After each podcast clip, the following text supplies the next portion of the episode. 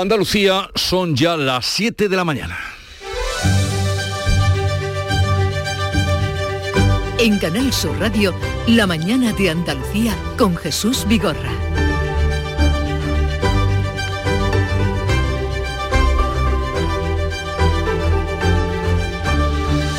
Buenos días queridos oyentes, es viernes 4 de noviembre, energía limpia para el mundo desde Andalucía. Los polos industriales de la bahía de Algeciras y de Huelva aspiran a albergar uno de los centros de producción de metanol verde que la naviera Maers ha anunciado que va a construir para abastecer a su flota.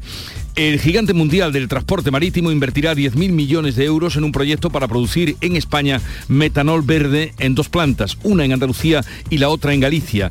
Los directivos de la multinacional han explicado el proyecto al presidente de la Junta, quien ha dicho que hará todo lo posible para que se lleve a cabo. Maers quiere sustituir el uso del gasoil en todos sus buques para el año 2040. El proyecto de energías limpias podría generar hasta 85.000 empleos, lo dice el consejero de Industria y Energía, Jorge Paradela, que valora el interés de esta firma por Andalucía. Y el hecho de que tengan interés por explorar la posibilidad de erradicarlo en Andalucía pone de manifiesto que Andalucía es una tierra atractiva para la inversión, atractiva para el desarrollo de proyectos con capacidad atractora, con capacidad de generación de un enorme volumen de empleo.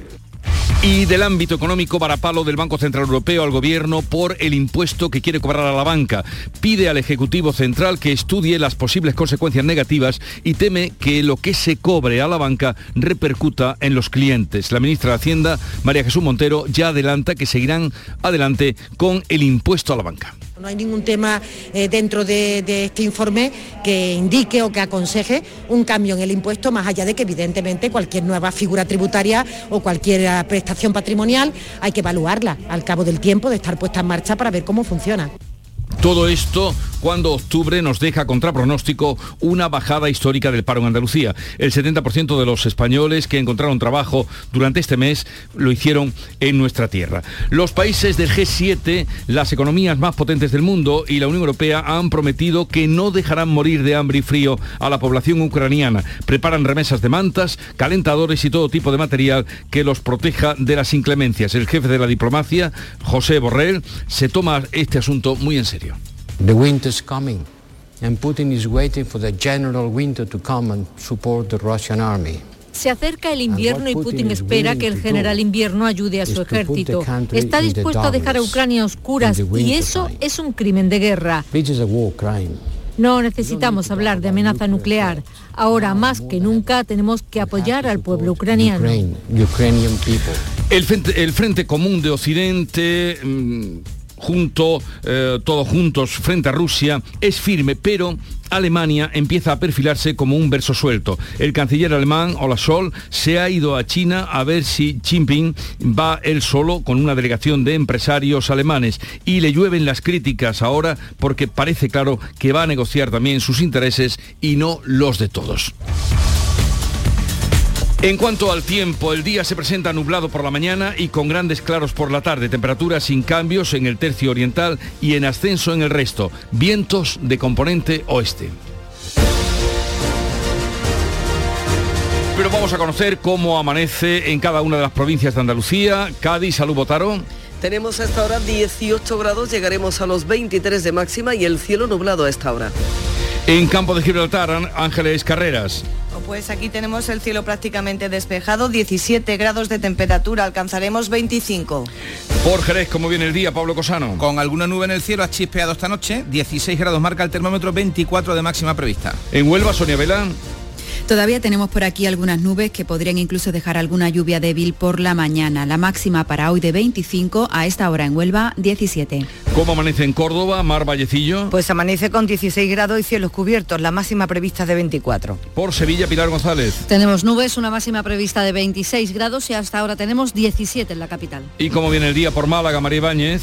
Pues con mucho calor. A esta hora tenemos 16 grados, pero vamos a alcanzar a lo largo de la jornada los 28, algunas nubes en el cielo. En Jaén, Alfonso Miranda. Nublado, pero no te emociones que no va a llover. Llegaremos a los 23 en la zona de Andújar. Qué eh, pocas alegrías me das esta temporada. Ninguna, hijo mío. En Granada, Laura Nieto. Nubes. Nubes también, tenemos en Granada 13 grados en estos momentos, máxima prevista 24. ¿Posibilidad de lluvia? Creo que no. Almería, María Jesús Recio. Aquí tampoco, cielo estable, cielo sin nubes, sol, 17 grados ahora y la máxima alcanzará hoy los 24.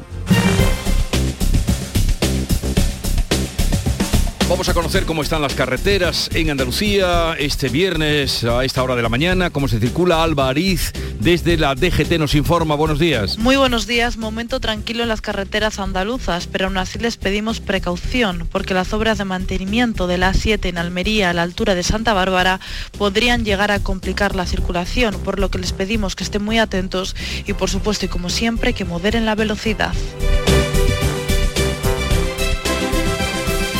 7, 6 minutos de la mañana. Dicen que detrás de un gran bote del Eurojackpot hay un gran millonario. Esto, ¿y detrás de un gran millonario? Pues que va a haber un... Ahora Eurojackpot, el mega sorteo europeo de la 11, es más millonario que nunca. Este viernes, por solo 2 euros, bote de 120 millones. Eurojackpot de la 11, millonario por los siglos de los siglos. A todos los que jugáis a la 11, bien jugado. Juega responsablemente y solo si eres mayor de edad. Mira, tiene canas, arrugas y 60 años. Ella es auténtica, tiene 22 y es más que una talla. Ser real es ser como eres. Ella es auténtica porque es mujer y no tiene pelo. Somos como somos, así que míranos libre de estereotipos. Soy real, soy auténtica. Instituto de las Mujeres, Ministerio de Igualdad, Gobierno de España. ¿Y tú? ¿Qué radio escuchas? Y desde el pelotazo o desde el yuyu, escucho casi todas partes de cada hora. Escucho a Vigorra. Mi programa favorito es El Club de los Primeros, el yuyu, Vigorra. Manolo Gordo, que también los fines de semana pone una musiquilla muy buena y nos acompaña mucho. Canal Sur Radio, la radio de Andalucía. Yo escucho Canal Sur Radio. En Canal Sur Radio, la mañana de Andalucía con Jesús Vigorra. Noticias. El gigante mundial del transporte marítimo, Maers, invertirá 10.000 millones de euros en un proyecto para producir en España metanol verde en dos plantas. Una en Andalucía, no se sabe dónde, y la otra en Galicia. Los directivos de la multinacional han explicado la pasada tarde el proyecto al presidente de la Junta, Juanmo Moreno, quien ha afirmado que hará todo lo posible para que se lleve a cabo este proyecto. Francisco Ramón. La multinacional danesa quiere sustituir el uso de gasoil en todos sus buques para el año 2040. Para ello ha lanzado este megaproyecto, de acuerdo con el Gobierno de España, que va a convertir la costa andaluza y la gallega en un centro mundial de energías limpias. La iniciativa está pactada, como decimos, con el Ejecutivo de Pedro Sánchez, como explicaba el delegado en Andalucía, Pedro Fernández. El Gobierno de España ha firmado el protocolo de colaboración con la naviera para impulsar la producción de combustibles verdes e metanol que alimente a todos sus buques antes de 2040. Y esta misma naviera ha trasladado ya al Gobierno que Andalucía puede ser una de las ubicaciones elegidas para desarrollarlo. El acuerdo se va a firmar el próximo mes de junio, podría generar hasta 85.000 empleos directos para la planta de producción que se prevé ya en Andalucía, aspiran dos puertos, el de Algeciras y el de Huelva. La Junta valora el interés de Maers por Andalucía, lo ha hecho el consejero de Industria y Energía, Jorge Paradela. Maersk es una de las primeras navieras del mundo y es la primera por volumen, por cuota de mercado en España. Tiene en Andalucía una importante actividad y el hecho de que piensen en nosotros para radicar ese proyecto que consistiría en la producción de combustibles renovables, combustibles verdes para el transporte marítimo, es algo que eh, realmente ilusiona y que desde la Administración andaluza vamos a apoyar al 100%. Y les hablamos ahora de otro proyecto que puede generar riqueza y empleo en Andalucía, la Agencia Espacial Española a la que aspira la ciudad de Sevilla. Ana Giraldez. La candidatura ya está finalizada. El ayuntamiento enviará en breve dos carpetas con toda la documentación al gobierno y ya hay cifras de alzarse con la sede. Solo en 2023 la agencia tendrá un impacto económico de 360 millones de euros y a medio plazo durante la próxima década la industria aeronáutica podría multiplicar por cinco su facturación el alcalde sevillano Antonio Muñoz ha presentado la candidatura de la ciudad en un edificio municipal que propone para hacer sede física. En opinión del alcalde, la candidatura de Sevilla es sólida y consensuada. Y aquí estamos, con los deberes cumplidos, dos carpetas que configuran una candidatura sólida, una candidatura que podemos definir claramente como un proyecto de ciudad un proyecto colegiado y participado. Varapalo del Banco Central Europeo al Gobierno por el impuesto a la banca. La autoridad monetaria pide al Ejecutivo de Pedro Sánchez que estudie las posibles consecuencias negativas que podría traer. El Gobierno dice que ya tuvieron en cuenta todas estas consideraciones del Banco Central Europeo. José Manuel de la Linde. Para la entidad que preside Christine Lagarde, el impuesto temporal al sector bancario podría poner en peligro el efecto de las medidas de política monetaria y supone un riesgo para el crédito y la estabilidad financiera. Una asunto que ha entrado de lleno en el debate político. La secretaria general del PP, Cuca Gamarra, pide al Gobierno que retire el impuesto. Ante las advertencias de los riesgos de legislar de esta manera, el Gobierno se empeñe en seguir hacia adelante cuando tiene no solo el riesgo de eh, afectar a la economía, sino también de que se anule eh, el propio impuesto y haya que devolverlo. La ministra de Hacienda, María Jesús Montero, ya adelanta que seguirán adelante con el impuesto a la banca. No hay ningún tema eh, dentro de, de, este informe que indique o que aconseje un cambio en el impuesto, más allá de que evidentemente cualquier nueva figura tributaria o cualquier prestación patrimonial hay que evaluarla al cabo del tiempo de estar puesta en marcha para ver cómo funciona. Hay que tener en cuenta que este dictamen del Banco Central Europeo no es vinculante. Y seguimos hablando del sistema financiero porque el Partido Popular eh, propone recuperar la deducción fiscal por la compra de vivienda. Una deducción que retiró cuando estuvo en el gobierno. El líder de los populares, Alberto Núñez Feijó, ha hecho dos propuestas para aliviar el pago de las hipotecas. Esa, que se recupere la deducción fiscal por la compra de una vivienda habitual y que se cree un fondo con aportación de la banca, pero también del gobierno, para ayudar a las familias con dificultades para pagar los intereses de su hipoteca. Estas dos medidas combinadas, volver otra vez a poder deducir en el impuesto de la renta los intereses pagados por la hipoteca y un fondo aportado por la banca y por el gobierno para ayudar a las rentas medias y bajas a pagar los intereses de las hipotecas, seguro que son dos medidas, además de justas, dos medidas que funcionarían para mantener las rentas medias y bajas que pueden llegar a fin de mes Sorprendentemente, octubre nos ha dejado una bajada del paro en Andalucía. El 70% de los españoles que encontraron trabajo en este pasado mes lo hicieron en nuestra tierra. En el conjunto de España se redujo en 27.027 personas, 18.736 en nuestra comunidad. La reducción del paro se produjo en casi todos los sectores, pero principalmente tuvieron lugar en el sector servicios y en la agricultura. Se rompe así la tónica de octubre, un mes tradicionalmente malo para el empleo por el fin de la temporada turística. Consejera de Empleo de la Junta, Rocío Blanco, destaca que la economía andaluza resiste a pesar de las incertidumbres. El dato del mes de octubre, aunque es atípico, si lo miramos desestacionalizado en su evolución de los últimos 12 meses, nos indica que el mercado laboral andaluz aún no está sufriendo el impacto directo de la incertidumbre económica porque mantenemos cifras de desempleo similares a las que teníamos en agosto del 2019. Desde el Ejecutivo Central, la ministra de Trabajo subraya el impacto de la reforma laboral con la firma de un 46% de contratos indefinidos. Yolanda Díaz. Por primera vez en un mes de octubre baja el paro, una cantidad muy considerable. Es verdad que queda muchísimo por hacer, pero también que los datos son muy positivos. Por tanto, buen día para la ciudadanía española, creo que mal día para los agoreros que siempre nos dicen que en todo momento todo va mal en España. Pues a partir de las 8 de la mañana vamos a tener ocasión de hablar con Rocío Blanco, consejera de empleo. Analizaremos estos datos y sobre todo cómo están las ayudas al empleo estable. La Junta despliega una estrategia para reducir a la mitad los tiempos de espera en atención primaria. La Consejería de Salud pretende reducir a 48 horas la espera media para coger cita con el médico de familia. Todos los responsables de atención primaria de Andalucía se han reunido este jueves en ronda para avanzar en esa implantación de la estrategia andaluza de, atención primaria, un plan a la medida de cada distrito sanitario con el fin de agilizar el actual modelo saturado tras la pandemia. Con el COVID la presión asistencial se ha trasladado de los hospitales a los centros de salud que no dan abasto y arrojan un tiempo medio de espera de 84 horas para ver al médico. La situación, según la consejera de salud, Catalina García, se explica por el incremento de la demanda y por el déficit de profesionales. Ha aumentado un 14% las consultas de medicina de familia, que son 3 millones de consultas más, y que han aumentado las consultas de enfermeras un 43%, que son 10 millones de consultas más.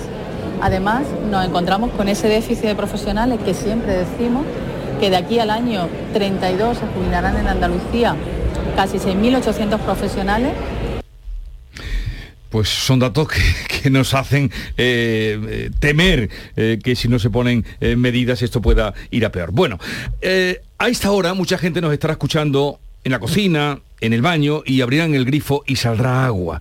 Pero esto pudiera no ser siempre así, porque la cosa, el asunto de la sequía está mal y Andalucía se juega el 25% del PIB con la sequía. El agua supone uno de cada cuatro euros de nuestra economía. El turismo y la agroindustria hoy están gravemente amenazados por esa falta de agua y recuerdan cómo en el año 1995 Andalucía llegó a sufrir pérdidas de más de 5.000 millones. Estos datos han salido durante la primera reunión del Comité de Expertos de la Junta, en la que el presidente andaluz, Juan Moreno le ha declarado simbólicamente, eso sí, la guerra a la sequía. Una guerra a la sequía, por así decirlo.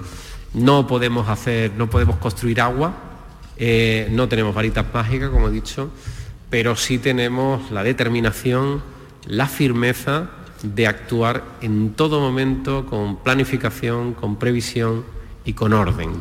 Sobre esta primera reunión del Comité de Expertos, el presidente de la Confederación Hidrográfica del Guadalquivir, dependiente del Estado, Joaquín Paez, ha señalado en Huelva que tenían que haberse reunido antes porque la situación, dice Paez, dura ya dos años. Pues tenganlo presente, eh, advertidos están eh, de cómo es la situación. La empresa gestora del vertedero de Nerva afirma que el derrame de 9.000 kilos de residuos que se ha producido este jueves a tan solo 100 metros de un barrio de esta localidad ya está limpio y no ha tenido impacto alguno en la zona. El vertido se produjo por la rotura del portalón trasero del camión que trasladaba la carga. No se ha producido ningún impacto al medio ambiente. No obstante, el portavoz de Ecologistas en Acción, Juan Romero, pide a la Junta de Andalucía que haga una auditoría medioambiental. Es un episodio más de derrame de residuos por las carreteras, es un episodio más de los malos olores, de los vertidos, de los incendios y desde la plataforma antivertedero y sobre todo de Ecologistas en Acción, pues lo que exigimos es el cierre definitivo del vertedero y sobre todo que la Junta de Andalucía haga una auditoría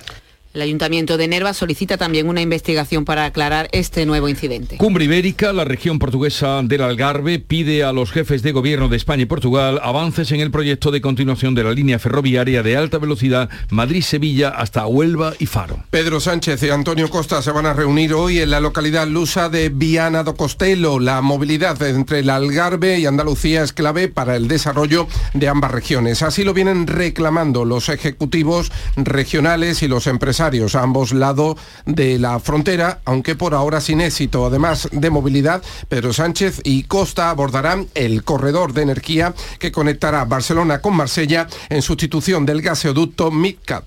El sector progresista del Consejo General del Poder Judicial ha propuesto a José Manuel Vandrés, magistrado del Supremo, como candidato a ocupar una de las dos plazas en el Tribunal Constitucional. Así lo han expuesto en la última reunión del órgano de los jueces a los eh, conservadores, que acudieron estos sin perfilar todavía un candidato. Está previsto que ambos sectores se reúnan de nuevo en dos semanas para estudiar los nombres que propondrán en consenso. Y la Junta Electoral eh, Central insiste en que no puede otorgar a Puigdemont la credencial de eurodiputado porque no acató la Constitución tras las elecciones europeas celebradas en mayo de 2019. La Basílica de la Macarena ha recuperado su normalidad, la vida diaria, tras la exhumación de los restos de Keipo de Llano, su mujer y del general Borges. El templo ha estado abierto mientras se han desarrollado algunos trabajos en su interior, como la retirada de una lápida de mármol que estaba en la pared de la capilla, donde se encontraba encontraban las tumbas de Keipo y su mujer. El espacio de la fosa se ha cubierto con una alfombra mientras se completa un nuevo enlosado. La Hermandad de la Macarena pide tranquilidad y salir del foco mediático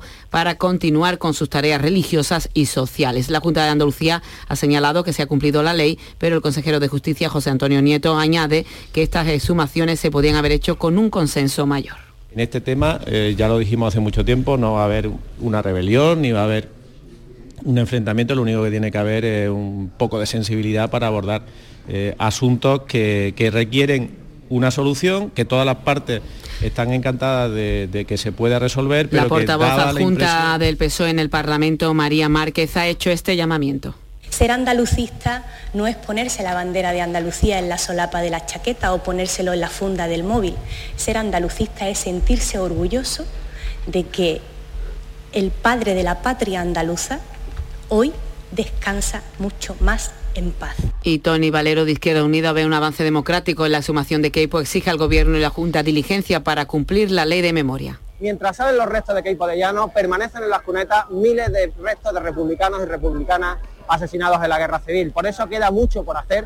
La parlamentaria de Adelante Andalucía, Maribel Mora, considera que es un logro de las asociaciones memorialistas los protagonistas absolutos han sido el movimiento memorialista de Sevilla, que durante años se ha movilizado ante la Basílica, ha realizado todo tipo de actividades, eh, ha hecho eh, charlas, ha hecho absolutamente de todo. Y el Ayuntamiento de Jerez solicitará a la familia del comandante militar franquista Salvador Arizón, enterrado en el cementerio municipal, que corrija o elimine la lápida de su sepulcro en la que se exhiben sus méritos militares. Llegamos así a las 7 y 20 minutos de la mañana. Enseguida estamos con la revista de prensa que nos trae Paco Rellero. La mañana de Andalucía. Aquadeus, ahora más cerca de ti, procedente del manantial Sierra Nevada, un agua excepcional en sabor, de mineralización débil que nace en tu región. Aquadeus Sierra Nevada es ideal para hidratar a toda la familia y no olvides tirar tu botella al contenedor amarillo. Aquadeus, fuente de vida, ahora también en Andalucía. Nueva ley de pensiones. ¿Puede ser que mi pensión pierda poder adquisitivo con el tiempo? Con la reforma de la ley, las pensiones se actualizan cada año al mismo nivel del IPC es una de las aportaciones más valiosas de esta nueva ley, que garantiza el poder adquisitivo de las pensiones en el futuro. Ministerio de Inclusión, Seguridad Social y Migraciones, Gobierno de España.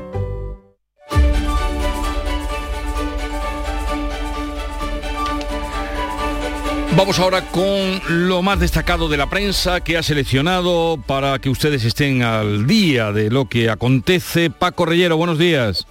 Buenos días, en este día que confirmamos que es viernes, Jesús, viernes, es viernes. ¿Tú crees que la gente no está en ello?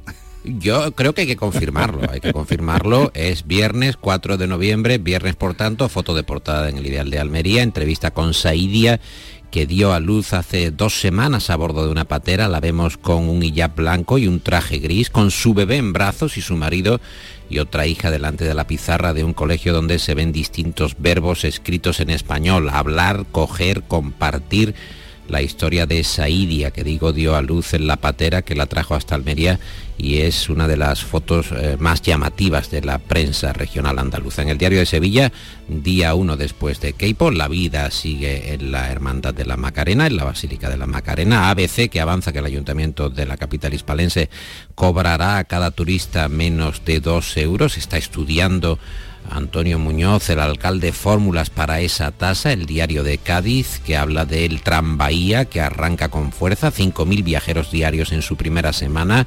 En la prensa, en cada una de las cabeceras locales o provinciales, los buenos datos del paro en Andalucía, por ejemplo en Ideal de Granada, la provincia granadina, que remonta tras el verano con el mejor octubre para el empleo desde 2005. También buenos datos para Córdoba, nos lo cuenta el diario Córdoba, para Huelva, Huelva Información, o para Málaga, el diario Sura o, la opinión, la opinión de Málaga. Y eh, esta historia que encontramos en eh, Granada sin indemnización tras caer de un toro mecánico. La audiencia de Granada revoca una sentencia por lesión porque la madre, la madre que dejó que su hijo se subiera al toro mecánico, asumió el riesgo está en Ideal de Granada y en las cabeceras regionales andaluzas de Bocento, también en las de Yolí, advierten de que el 25% de la economía andaluza se encuentra en peligro por la sequía. Es la presentación con el presidente de la Junta, Juan Manuel Moreno, del Comité de Expertos frente a la sequía.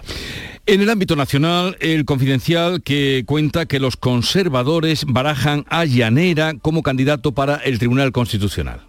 Sí, el sector mayoritario del Consejo que trata de convencer al instructor del proceso para que sea su candidato al Tribunal Constitucional. Hay baile de nombres, como estamos contando con Paco Ramón hace un momentito en la antena de Canal Sur Radio, y los eh, conservadores y el Tribunal Constitucional que prevén fijar la votación para finales de este mismo mes de noviembre. Sigue siendo comentado el documento interno del gobierno de Pedro Sánchez, publicado por El País, que confirma los cuellos de botella que ralentizan los proyectos de los fondos europeos. Eh, tapón que impide que ese dinero necesario para la recuperación reactive la economía ante la ineficacia de la administración. El Banco Central Europeo que insta a la banca a cargar el nuevo impuesto ¿A quién? ¿A quién crees tú que quieren cargar el nuevo impuesto? El Banco Central Europeo. ¿Tú a quién crees? ¿A quién repercutirá? ¿En dónde repercutirá? ¿A quién? ¿Tú? Tienes una duda, ¿verdad? Tengo una duda mm, total. La claro. No, mejor no me cabe duda. A los clientes, a los clientes quieren cargar el nuevo impuesto. La institución europea que pide a España un análisis exhaustivo del tributo, el Banco Central Europeo que condena el impuestazo a la banca, leemos en ABC y el mundo que nos dice que tanto la ministra Calviño como la ministra Montero rechazan de plano retirar la iniciativa de ese impuesto y recuerdan que el informe de Frankfurt no es vinculante. Leo la cita eh, de arrancada del mundo, esa frase que sirve de cabecera en cada una de sus ediciones, es de Lichepever y cuenta que la inflación es como el pecado, cada gobierno la denuncia, pero cada gobierno también la practica. Encuentro en el mundo que el PP reta al PSOE o nuestras enmiendas o ah, la ley trans tal como está, es decir, las enmiendas que quiere el PP a la ley trans o nada. El confidencial nos cuenta que PSOE y Unidas Podemos entierran su ah, reglamento de coalición porque ya se van acercando las elecciones, las elecciones autonómicas y eh, municipales. Y eh, ese digital, precisamente el confidencial, cuenta que casi medio millón de familias con niños ya no pueden pagar el comedor. Así es, lo cuenta el confidencial. También vemos, por ejemplo, otros asuntos en ABC que dedica su portada al ministro Marlasca, nueve partidos, incluido Podemos, que piden una comisión de investigación por los inmigrantes muertos en la valla de Melilla, el juzgado de Ceuta, que instruye además la devolución express de 55 menores a Marruecos, eh, policías y guardias civiles que han convocado una manifestación el 26 de noviembre y también muy comentado, estamos eh, relatando a lo largo de la mañana, la Junta Electoral que allana el camino para que Puigdemont deje de ser finalmente eurodiputado. Y ya está por aquí Nuria Gaciño, buenos días. Muy buenos días.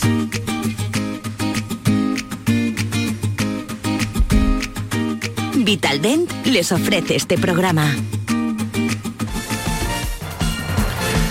El Betis cierra la primera fase de Europa con una victoria. Por 3 a 0 se impuso anoche al Helsinki en el último partido de la fase de grupos de la Liga Europa. Encuentro de puro trámite, puesto que los verde y blancos ya tenían asegurado el pase a los octavos de final, pero el Betis hizo disfrutar a su gente con dos goles de Aitor Ruibal, el primero de ellos un golazo. Al final, fiesta en el Benito Villamarín para calentar motores de cara al derby sevillano del domingo. Fiesta también en Anoeta, donde la Real Sociedad, a pesar de perder por 0 a 1 ante el Manchester United se ha clasificado para los octavos como primero de grupo, así que el equipo inglés es uno de los posibles rivales del Sevilla y también del Barcelona en el sorteo de los playoffs de la Liga Europa que se va a celebrar el próximo lunes. Además del Manchester United, también puede tocar en suerte, entre otros equipos, el PSV, el Nantes, el Mónaco o la Roma, que al final ganó al Ludo Gores por 3 a 1. Y el Málaga se hunde. No llega la reacción en el conjunto malagueño que tras caer ayer por 2 a 1 en Cartagena sigue colista de la segunda división. El Granada, por su parte, empató a cero en los Cármenes ante el Levante, un empate que provoca que salga de la liguilla de ascenso. Una vez terminadas las competiciones europeas y la jornada intersemanal de segunda, comienza la penúltima jornada de primera antes del parón por el Mundial. Una jornada donde destaca el domingo ese derby sevillano y donde mañana saltan escena el Cádiz y el Almería. El conjunto cadista tiene ante el Getafe una excelente oportunidad para salir del descenso y el Almería confía en poder dar la sorpresa en el Camp Nou ante un Barcelona que no anda muy fino esta temporada. Precisamente uno de sus jugadores que ya no es tan resolutivo como antaño es Gerard Piqué, que ha anunciado que se marcha del Barça. De hecho, ante el Almería será su último partido en el Camp Nou. Uno de los motivos es que ya no tiene tanto protagonismo en el equipo, el club también necesita desprenderse de él por su elevado salario y puede que además de alguna cuestión extradeportiva, tenga ya en mente el empezar a gestionar su futuro como presidente. En Vitalden queremos saber qué hay detrás de tu sonrisa, porque si vienes a nuestras clínicas hay un 20% de descuento en implantología, pero para nuestros pacientes hay mucho más. La confianza. Vine con mi madre a Vitalden hace 30 años y ahora venimos toda la familia. Pide cita en el 900 101 001 y ven a Vitalden. Vamos a escuchar a Paco con la lava, ¿no? Como siempre. ¿Eh? Venga, Esta dale. historia que cuenta el confidencial, Nuria, que han apresado en la Costa del Sol a un letón considerado uno de los mejores falsificadores de documentos y como muestrario de la calidad de su trabajo, pues presentaba documentos a nombre de Brad Pitt. Eh, es decir, oye, dice, mira, mira qué calidad, eh, por ejemplo, falsificando la tarjeta de la seguridad social en Francia. Aquí está Brad Pitt. Eh, tengo aquí a Brad Pitt siendo rumano y presentaba carnet de todo tipo de Brad Pitt. El falsificador que clonaba a Brad Pitt en todos los países, se llama La historia del confidencial, su pareja que también ha sido detenida y digo que es una historia verdaderamente delirante porque vemos a Brad Pitt como si viviera en medio mundo y que tuviera tarjetas de todo tipo, en Centro Europa, en Oriente, en cualquier parte. Es una historia eh, muy ocurrente de El Confidencial. Ahí la tienen por si quieren prestar la atención. Que tengáis un buen fin de semana. Igualmente. Un buen Viernes, fin de semana. En Canal Sur Radio, La mañana de Andalucía con Jesús Vigorra. Acaban de dar las siete y media de la mañana y a esta hora hacemos lo propio, que es darle cuenta en titulares de las noticias más destacadas que les estamos contando con Ana Giraldez. La multinacional de contenedores Maers construirá una planta de producción de metanol verde en Andalucía. El gigante del transporte marítimo de mercancías invertirá 10.000 millones en España en dos plantas, una de ellas en Andalucía, para la que aspiran Algeciras y Huelva, y otra en Galicia. Pretende sustituir el uso del gasoil en todos sus buques para el año 2040. El Banco Central Europeo advierte al gobierno español por el impuesto a la banca. La autoridad monetaria pide al Ejecutivo de Pedro Sánchez que estudie las consecuencias negativas del nuevo impuesto. Según el BCE, pondría en peligro sus medidas de política monetaria y supone un riesgo añadido para el crédito. Salud pretende reducir a 48 horas la espera media para coger cita con el médico de familia. Responsables de atención primaria de Andalucía se han reunido este jueves en Ronda para avanzar en la implantación de la nueva estrategia que pretende agilizar el actual modelo saturado tras la pandemia. Andalucía se juega el 25% del Producto Interior Bruto por la sequía. El agua supone uno de cada cuatro euros de la economía andaluza. El turismo y la agroindustria están gravemente amenazados por la falta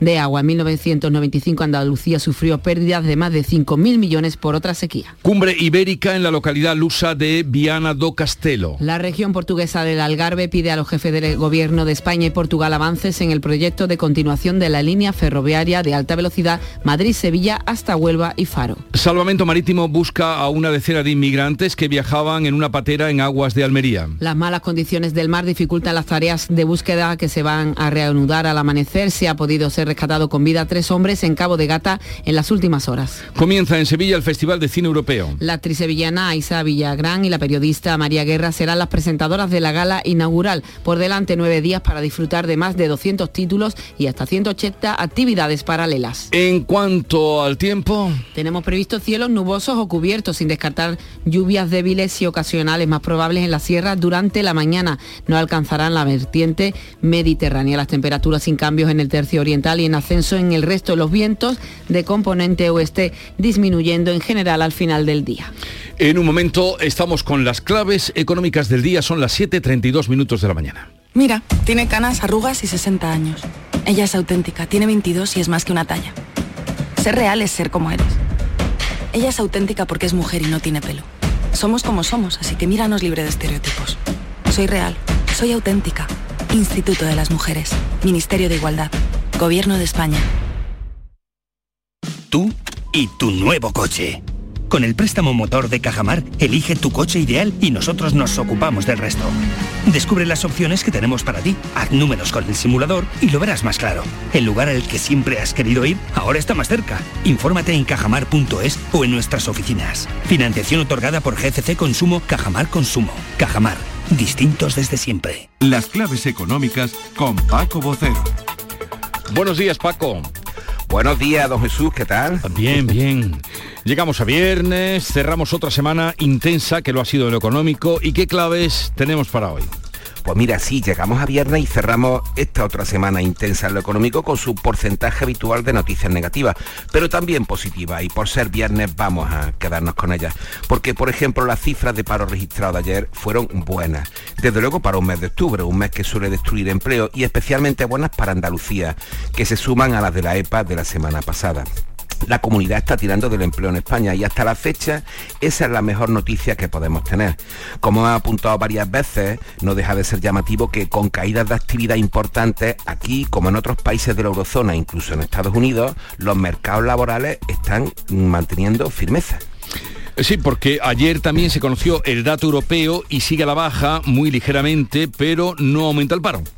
En efecto, una décima menos, hasta el 6,6% en la eurozona y el 6% en el conjunto de la Unión Europea, lo cual constituye una diferencia importante frente a la crisis de 2008 y algunos viejos principios, por ejemplo, en nuestro país, de que solo se podía crear empleo a partir de un crecimiento del 2%, un tópico imperante durante muchos años.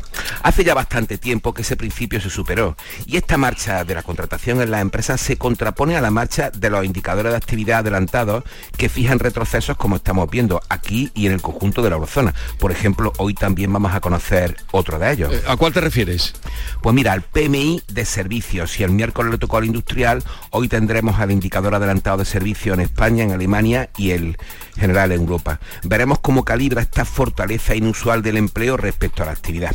No obstante, y por cerrar ya este tema, con todo el análisis que requiere, que es mucho y no de trazo grueso, sí que hay que destacar que hay un punto débil clarísimo que es el paro juvenil, aunque esté ahora en mejores cifras, que por cierto es un paro que también está generalizado en el continente, porque la tasa europea que se situó ayer, que se conoció ayer, fue del 14,5% y eso es un problema serio. Sí que lo es, desde luego que lo es. ¿Y alguna cosa más?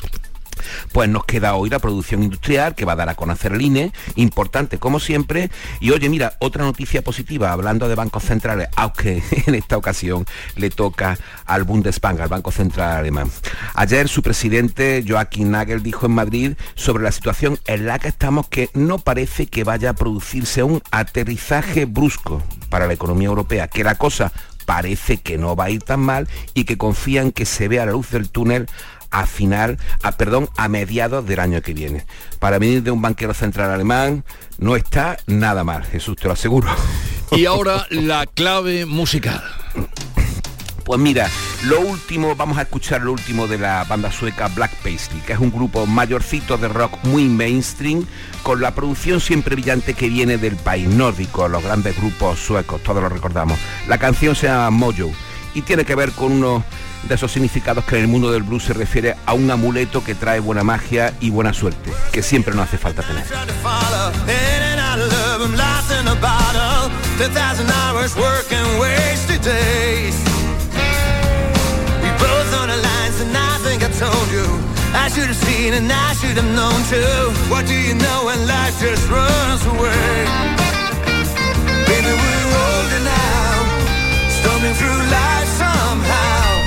And your shattered lines slowly fade away. I'm missing your mojo when you act like you don't know. Back on the highway, and the sun's going down, down, down. Woman, I like it, and I'm not gonna fight it. Missing your mojo, and the bus drives away. Clave musical para desearles buena suerte eh, y buen fin de semana. También para ti, Paco. Igualmente para todos. Hasta, lunes. Dios. Oye, ¿qué pipas estás comiendo? ¡Qué buena pinta! ¿De verdad me lo preguntas? ¿No las reconoces? Pipas hay muchas en el mercado. Sí, pero pipas reyes son las auténticas, las de siempre, con sal y sin sal. Incluso las del león son de frutos secos reyes. Que sí, que sí, me ha quedado claro. Frutos secos reyes, tus pipas de siempre. Nueva ley de pensiones. ¿Qué gano yo por seguir trabajando más allá de mi edad de jubilación? Tienes dos opciones. La primera, por cada año extra que trabajes, la Seguridad Social te incentivará con entre 5.000 y 12.000 euros. Esta cantidad, multiplicada por los años trabajados, se te abonará en un solo pago al jubilarte. Ministerio de Inclusión, Seguridad Social y Migraciones. Gobierno de España. ¿Y tú? ¿Qué radio escuchas? Me despierta tu mente, descubre la realidad. ¿eh? El Vigorra me encanta escuchar y escucho cambio climático. Cuando estoy trabajando escucho a Mariló, que me encanta, el programa de por la tarde, por la noche Cremades. Rafael Cremades y Claudio y Mariló son fantásticos. Canal Sur Radio, la radio de Andalucía. Yo escucho Canal Sur Radio. Vamos a contarles otras noticias de Andalucía. Hoy llega al Pleno del Ayuntamiento de Sevilla la documentación con la candidatura para albergar la Agencia Espacial Española. Pilar González. Esa documentación está recogida en dos carpetas que serán enviadas al Ministerio de Política Territorial para su análisis. El alcalde de la ciudad, Antonio Muñoz, ha presentado el dossier oficialmente. Contiene 10 razones, entre ellas que la ciudad concentra el 72% de las empresas del sector aeroespacial de toda Andalucía, las conexiones aéreas internacionales requeridas y una gran oferta hotelera. Una candidatura, dice, sólida y consensuada. Una candidatura sólida, una candidatura que podemos definir claramente como un proyecto de ciudad, un proyecto colegiado y participado. La agencia en Sevilla tendría un impacto de 360 millones de euros, directo, indirecto e inducido, y cerca de 6.000 empleos a nivel nacional. Hoy se inscribe la candidatura oficial de Granada como sede de la Agencia Española para la Supervisión de la Inteligencia Artificial en un acto con autoridades y representantes de las instituciones firmantes del Pacto de Granada. Cuéntanos, Laura Nieto. Asistirán, entre otros, dos consejeros del Gobierno andaluz y la rectora de la Universidad de Granada. Se inscribe la, candidatura en el plazo abierto por el Gobierno, que es hasta el próximo lunes 7 de noviembre, para el registro de candidaturas de los territorios que aspiren a acoger la sede estatal de esta nueva agencia descentralizada a la que Granada aspira desde el principio y que compite con una decena más de ciudades, Barcelona, La Coruña, Gijón, Zaragoza, Segovia, Salamanca, Guadalajara, Alicante, Palma de Mallorca y Tenerife. El documento que registrará el Ayuntamiento de Granada cuenta con más de 300 páginas y recoge todos los requisitos y criterios que el Estado exige para conceder la sede de la agencia. Un hombre de 50 años ha fallecido en Fuente Palmera tras ser arrollado por un tractor. Cuéntanos cómo ha sido, Mar Vallecillo. Pues los primeros indicios apuntan a que se trata de un atropello accidental cuando el agricultor intentaba aparcar el tractor dentro de una nave. El suceso que se registró anoche está siendo investigado por la Guardia Civil. Según emergencias sanitarias, fue un familiar quien encontró al fallecido bajo las ruedas de este vehículo en una zona de campo cercana a la carretera A440. Poco más se sabe de este percance sobre el que se ha activado el protocolo judicial pertinente para esclarecer las circunstancias exactas de esta muerte. La casa de acogida de la Fundación Ronald McDonald celebra su décimo aniversario con una gala benéfica hoy. Aloja gratuitamente a familias que llegan con sus hijos para recibir tratamientos en hospitales. María Ibáñez. En la casa Ronald McDonald está a menos de 200 metros del Hospital Materno Infantil. El lema de esta casa es un hogar fuera del hogar. Tiene 14 habitaciones totalmente equipadas, hay apoyo logístico, pero también emocional. Belén Collantes es la gerente de la casa. Nosotros abarcamos eh, todo tipo de enfermedades graves, eh, temas oncológicos, cardiopatía, hematología, neonato, UCI pediátrica, eh, bueno, y nos derivan a, a estos pequeños eh, la unidad de trabajo social hospital. La idea es eh, alojar a la familia, darle este soporte, este hogar y centrar el cuidado en la familia para que esté cerca de sus hijos enfermos. 40 voluntarios ayudan a sobrellevar el día a día a estas familias cristales rotos y deformados, bastidores oxidados, pérdida de color, esos son los desperfectos de las vidrieras de la Catedral de Jaén que se han empezado a reparar para optar a patrimonio de la humanidad.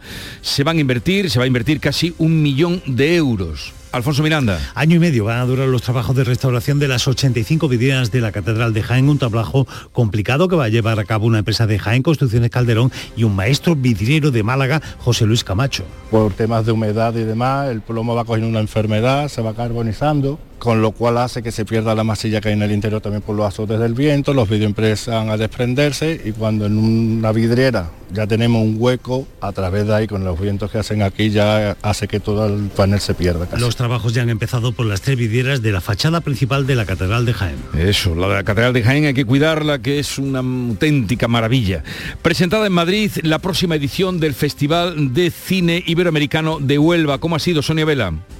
Pues queda una semana ya para que comience la edición número 48 del Festival de Cine más longevo de Andalucía. La gala inaugural la va a presentar la actriz y humorista Silvia Abril y contará con la actuación de la cantante onubense Mara Barros. Además, tras la gala se va a proyectar la película documental sobre la figura de Joaquín Sabina que ha dirigido Fernando León de Aranoa y que lleva por título Sintiéndolo mucho. Todo esto se anunciaba anoche en Madrid en la presentación del Festival de Cine Iberoamericano de Huelva con la presencia de muchas caras conocidas de la industria cinematográfica en nuestro país. El presidente de la Junta ha mostrado su respaldo al proyecto Carnaval de Cádiz, Patrimonio Inmaterial de la Humanidad. Salud, votaron. El presidente ya tiene el PEN con forma de pito de carnaval que contiene toda la documentación de la candidatura que supondría situar este acontecimiento cultural y social en el mapa inmaterial del mundo. El rector de la Universidad de Cádiz, Francisco Piniella, está convencido de que la Junta asumirá su promoción en el próximo Consejo de Patrimonio Histórico. El siguiente paso el lunes, que es cuando se presenta la candidatura oficial en el Instituto Cervantes de Madrid. Y hoy comienza en Jerez Fegasur. Pablo Cosano, cuéntanos. Pues sí, en IFECA se van a exhibir este fin de semana más de 2.300 animales de distintas cabañas ganaderas, incluido también el primer concurso nacional de avicultura y colombicultura, cunicultura de raza también. Va a ser a partir de hoy a la una de la tarde. Llegamos así a las 7.45 minutos de la mañana, 8 menos cuarto, tiempo para la información local. Atentos.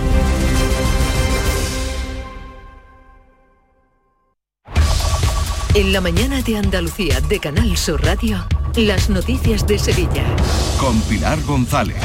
Buenos días. El Ayuntamiento de Sevilla analiza esta mañana en el Pleno la documentación con la candidatura de Sevilla para albergar la Agencia Espacial Española. Va a suponer un impacto de 360 millones de euros y cerca de 6.000 empleos en todo el país, siendo Sevilla el epicentro. Sevilla es la tercera provincia de todo el país donde más se ha recortado el desempleo en el mes de octubre. Y además, hoy comienza el Festival de Cine Europeo y en deportes el Betis ha vuelto a ganar. Enseguida se lo contamos antes el tráfico. Pues el tráfico es menos intenso este viernes que otros días en los accesos a la capital, señalar 4 kilómetros por la autovía de Huelva y 3 en el centenario sentido Huelva. En el interior de la ciudad, intenso en las avenidas de entrada. Y en cuanto al tiempo tenemos nubes, puede llover de forma débil y ocasional en la sierra y durante la mañana, por la tarde se abren claros las temperaturas, igual que la pasada jornada, se espera una máxima de 26 grados en Sevilla, Écija y Lebrija, 24 en Morón, a esta hora tenemos 18 grados en la capital. Si necesitas un electrodoméstico, ¿por qué pagar de más en grandes superficies? Ven y paga de menos en Tiendas El Golpecito. Tus primeras marcas al mejor precio y una selección de productos con pequeños daños estéticos con descuento adicional y tres años de garantía. Tiendas El Golpecito. Ahorra hasta el 50% en tus electrodomésticos. 954-100-193 y tiendaselgolpecito.es. Del 15 al 20 de noviembre en el Palacio de Exposiciones y Congresos de Sevilla, SICAV, la Feria Mundial del Caballo de pura raza española. Vive su espectáculo ecuestre, pasea por todos sus stands y disfruta los mejores caballos de competición. No te pierdas el mayor salón ecuestre de caballos pura raza española en Fides. Compra de entradas en sicaventradas.com. Patrocina Ayuntamiento de Sevilla. Las noticias de Sevilla. Canal Sur Radio. Esta mañana llega al Pleno del Ayuntamiento de Sevilla la documentación con la candidatura de Sevilla para albergar la Agencia Espacial Española, una documentación que será enviada al Ministerio de Política Territorial. El alcalde de la ciudad, Antonio Muñoz, ha presentado el dossier oficialmente, lo ha hecho en el CREA, el edificio municipal propuesto para ser la sede física, y lo ha hecho ante instituciones y empresas del sector aeroespacial. Contiene 10 razones, entre ellas que la ciudad concentra el 72% de las empresas del sector aeroespacial de toda Andalucía. También las conexiones aéreas internacionales requeridas y una gran oferta hotelera. Es una candidatura sólida y consensuada, dice el alcalde, que también ha avanzado los beneficios económicos que supondría para la ciudad. Se multiplicaría por 10 la cifra del volumen de negocio que en este momento existe en nuestra ciudad a corto plazo, pues porque eh, la agencia fortalecería a las empresas ya existentes, a los centros de investigación y atraería nuevas inversiones, tanto público como privadas, y se traduciría en un mayor volumen de negocio, en nuevas empresas y en nuevos empleos. Sevilla es la tercera provincia de todo el país donde más se ha recortado el desempleo en octubre. 3.322 personas han encontrado trabajo y se suman más de 10.000 afiliaciones a la seguridad social. En estos momentos la provincia tiene algo más de 180.000 desempleados. Es el nivel más bajo desde 2009. Sin embargo, desde UGT, su responsable de comunicación, María Iglesias, señala la pérdida de poder adquisitivo de los trabajadores por la subida de precios. Pese a la positiva evolución general del empleo, de UGT alertamos de que la calidad de vida de las familias trabajadoras siguen deteriorándose cada vez más. Y este es el resultado de una elevada tasa de inflación registrada y de los escasos incrementos salariales que se han firmado a día de hoy. Les hablamos ahora de los restos de los generales golpistas Keipo de Llano y Borquez porque han sido incinerados en el tanatorio de Alcalá de Guadaira y entregados a sus familias. Mientras la normalidad ha vuelto a la Basílica de la Macarena. Se ha eliminado también una placa de mármol en una pared de la capilla donde estaban las fosas que ahora están cubiertas por una alfombra a la espera de ser enlosadas. Han sido muchos los que ya se han acercado a la Basílica y lo han hecho con otra mirada. Es que es muy difícil fuera de esta ciudad creerse que haya estado un asesino, uno de los mayores asesinos que ha tenido este país con personas inocentes, carpinteros, herreros, zapateros, hombres del campo, que votaban a un sindicato, pero que nada más el alcalde de Sevilla, Antonio Muñoz, cree que ahora es el momento de mirar hacia adelante. Creo que ya lo que cabe es mirar hacia adelante, una vez eh, sacados los restos de Borca y de Keipo de Llano, que pensemos que eso ya forma parte del pasado, de un, de un pasado lamentable y sobre todo para tranquilidad también de las asociaciones memorialistas. El ministro de Presidencia y Memoria Democrática, Félix Bolaño, destaca que es importante que ya no ocupen lugares de homenaje en ningún edificio público. Por eso, hoy Sevilla, Andalucía, España se ha levantado más digna, con una democracia mejor. Y quiero preguntar a los que dicen que derogarían la ley de memoria democrática si con ellos volverían los restos de un genocida que mandó fusilar a 45.000 personas a los pies de la Macarena en Sevilla. Y el portavoz del Gobierno andaluz, Ramón Fernández Pacheco, subraya que ya se ha cumplido la ley. Somos una administración que siempre está a favor de cumplir la ley y lo que ha sucedido esta noche en la Basílica de la Macarena es precisamente eso. Se ha cumplido la ley y por lo tanto eh, poco más que, que, añadir. En suceso les contamos que la Guardia Civil investiga la muerte de un joven tras recibir un disparo en la cabeza cuando participaba en una montería en Estepa. Según los testigos presenciales, se producía cuando su compañero de cacería resbaló y al caer accionó el gatillo. El fallecido procedía de Ronda. Y la familia del joven asesinado en Palomares, a las puertas de su casa, ha iniciado una campaña en change.org para pedir firmas para cambiar la ley y que el menor detenido por la muerte de este joven sea juzgado como adulto. Tiene antecedentes con 16 años y de momento está en un centro de menores, mientras que la Guardia Civil sigue investigando las circunstancias de esta mortal agresión. Son las 7 de la mañana y 51 minutos. La gran fiesta del jazz se da cita en el Teatro Central del 2 al 6 de noviembre. Bill Frisell, Son del Espacio, Paolo Fresu, Moisés Sánchez Invasion Trio y Tantam Drum Fest llenarán de sonidos improvisados la sala principal del Coliseo Sevillano. Venta de entradas en teatrocentral.es. Agencia Andaluza de Instituciones Culturales, Junta de Andalucía. Los lunes a las 10 de la noche en Canal Sur Radio, El Llamador. En Canal Sur Radio, las noticias de Sevilla. Comienza hoy el Festival de Cine Europeo de Sevilla. La actriz sevillana Aisa Villagrán y la periodista madrileña María Guerra van a ser las encargadas de llevar a cabo la gala de inauguración. Por delante, nueve días para disfrutar del cine, de series y de encuentros con directores. Carlos López. El Teatro López de Vega acogerá esta noche la gala inaugural con un espectáculo conducido por María Guerra y Aisa Villagrán, que incluye la proyección de Los hijos de los otros, de la directora francesa Rebeca Solotowski. Al emblemático teatro sevillano le reemplazarán los cines Nervión Plaza, que acogerán el grueso de la programación, y el CICUS, que ofrece encuentros con directores de la talla de Juan Antonio Bayona o Alex de la Iglesia. El director del festival, José Luis Cienfuegos, recomienda hacer un poco de todo. Que diseñen su propio festival, ¿no? Y que un día vayan a la sección oficial otro día Nuevas Olas, picoteen también, como no, en Panorama Andaluz. Es como una aventura, ¿no? Las entradas y abonos están disponibles en la web del festival. También hay descuentos para jóvenes y mayores. En la agenda del día notar que el alcalde de la ciudad presenta el proyecto para la recuperación de las antiguas naves de Itasa y va a firmar para ello un convenio con la ministra de Hacienda, María Jesús Montero. Por la tarde, el alcalde va a asistir a la presentación del cartel y los actos conmemorativos del centenario del barrio del Cerro del Águila. Deportes, Antonio Camaño, buenos días. Hola, ¿qué tal? Buenos días. El Betis ganó 3-0 al HJK Helsinki en un partido sin mucha historia al estar ya clasificado antes de esta última jornada, con rotaciones y con los menos habituales, pensando Pellegrini en el partido del próximo domingo ante el Sevilla, el Betis certificó su liderato en el grupo. Lo más llamativo, los dos goles de Aitor Ruibal, que levantó de sus asientos a los asistentes al Villamarín en su primer tanto de la noche. Y el Sevilla, muy pendiente, ha marcado, tuvo que abandonar el césped en la primera parte del duelo del Manchester City ha quejado de unas molestias de las que de momento no se ha informado del alcance, pero todo hace indicar que no va a formar parte de la expedición que se desplace hasta el Estadio Benito Villamarín el domingo. Y apuntamos que para el derby del Betis Sevilla a las 9 de la noche del Benito Villamarín, que está declarado de alto riesgo por la Comisión Antiviolencia, va a haber 800 personas entre los efectivos de seguridad, 347 agentes de la Policía Nacional y el resto, Policía Local, Bomberos, Protección Civil, 061 y también Seguridad Privada. Y les contamos también, les proponemos que vayan al monasterio de San Isidoro del Campo de Santiponce. Celebra desde hoy el ciclo de música antigua y clásica. Durante todos los fines de semana se ofrecen seis conciertos gratuitos en la iglesia nueva del monasterio, templo que cuenta con el único retablo realizado íntegramente por Martínez Montañé. La principal idea es que se pueda disfrutar de la música, como dice su alcalde Justo Delgado.